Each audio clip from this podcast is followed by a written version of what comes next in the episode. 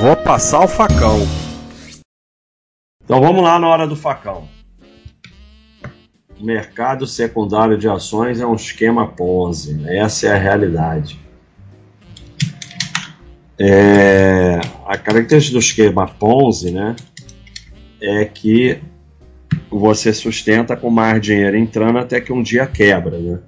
Você dá retorno, é, é a característica de muitos golpes, né? Então, por isso que golpe dá certo por um tempo. Eu prometo 5% ao mês e como é que eu te pago os 5%?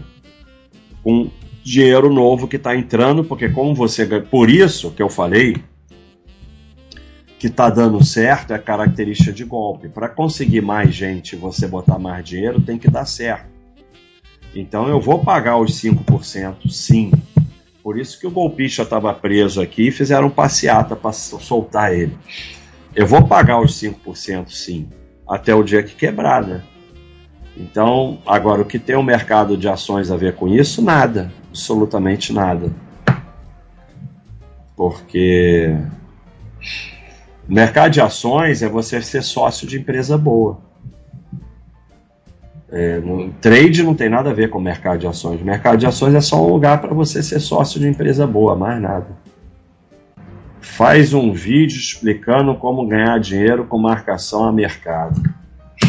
Exatamente o contrário.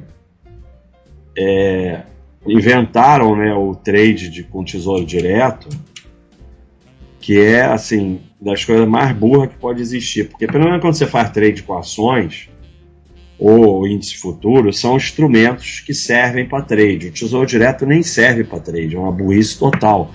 Sem contar que o tesouro direto você vai receber o combinado só ficar até o final. Então, como ganhar dinheiro com marcação a mercado? É fazendo curso ou ganhando alguma forma de taxa ensinando o otário a ganhar dinheiro com marcação a mercado. É assim que se ganha dinheiro com marcação a mercado. Ou você faz um curso ensinando como ganhar dinheiro com marcação a mercado, ou você de alguma forma ganha alguma taxa, administração, corretagem, o que for, quando os idiotas ficam lá tentando ganhar dinheiro com marcação a mercado. É a forma de. Como ganhar dinheiro com day trade? Ganhando corretagem ou vendendo curso de day trade. É a mesma coisa. Ah, não. Não, não, não, não. Thiago, eu não aguento mais isso, Thiago. Eu não aguento. Eu não aguento mais, Thiago. Geralmente o preço do aluguel é similar em valor à parcela de financiamento. Já começa com uma mentira. Se isso fosse verdade, o banco ficava com o imóvel para ele. Né? Então não tem como ser igual. É igual. Não, deu 70% de entrada Tá bom, mas aí não é igual, né? Porque você está pagando só 30% do imóvel. Prefere-se perder 100% para o aluguel ou juros de uma tabela saque para o banco com possibilidade de criar equity na casa? Criar equity na casa. Então, uma das coisas que eu falei na palestra é você ficar repetindo coisas que foram inventadas para te ferrar. Como é muito difícil, os caras resolveram, vamos fazer financiamento de imóvel. Aí alguém falou, ninguém vai fazer isso. Pô, o cara paga seis casas para ganhar uma. Aí então, mas vamos criar umas coisas para enganar eles, para eles quiserem fazer. Então é que o aluguel é o mesmo preço, que o aluguel não sei o quê.